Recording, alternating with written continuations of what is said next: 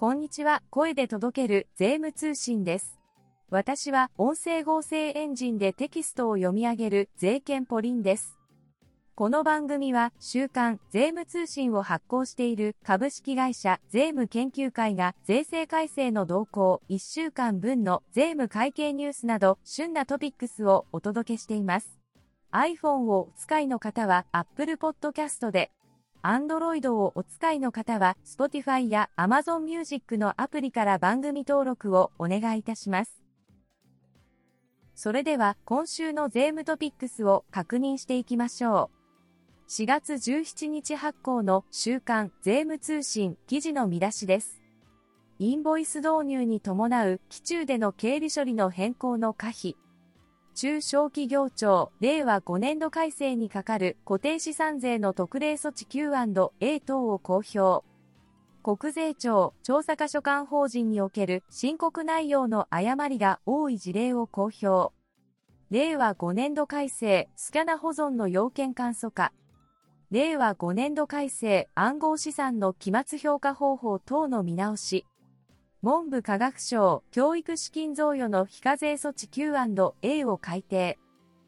国税庁上竹義彦消費税室長に聞く特別インタビューインボイス制度は制度の定着が何よりも重要です。税理士仮込豊先生による税理士実務 Q&A セカンドオピニオン第24回は所得税雑所得の通達改正と暗号資産の譲渡にかかる所得区分です。税理士加藤里実先生による相続時生産課税と歴年課税の改正を踏まえた実務上の留意点、令和6年1月からの新制度の詳細と活用上のポイントです。税理士、分光先生の税務相談、消費税は本則課税適用に戻った事業者が再び簡易課税制度選択届出書を提出することの可否です。ショーウィンドウは外国会社の登記と日本の代表者。空き家特例と3人以上の相続人です。それでは今週の展望欄を確認しましょう。同一事業年度に免税、課税の両機関が並存する場合の経理処理は、消費税インボイス制度の施行日は令和5年10月1日です。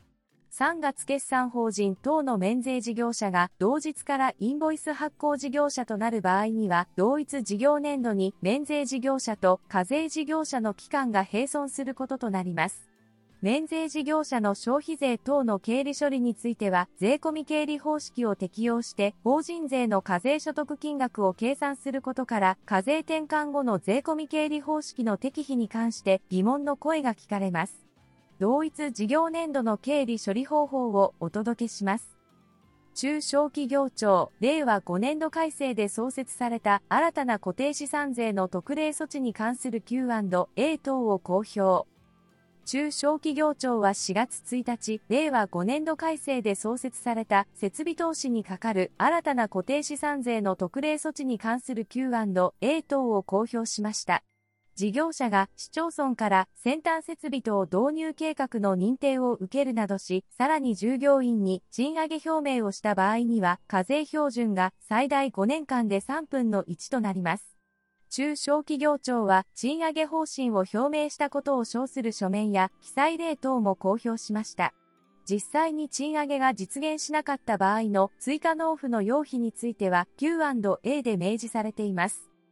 国税庁3月決算申告前に調査課所管法人の申告内容の誤りが多い事例を初公表。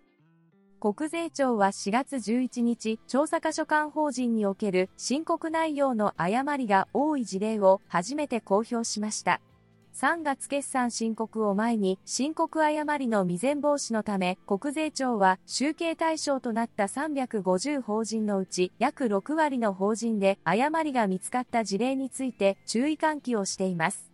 以上、4月17日発行の週刊税務通信からお届けいたしました。今回お届けした情報をさらに詳しく調べたい方は税務通信データベースが便利です。まだご利用されていない方は概要欄のリンクからお問い合わせください。音声合成エンジンでテキストを読み上げる税券ポリンのナレーションでお送りいたしました。それではまた次回の配信でお会いしましょう。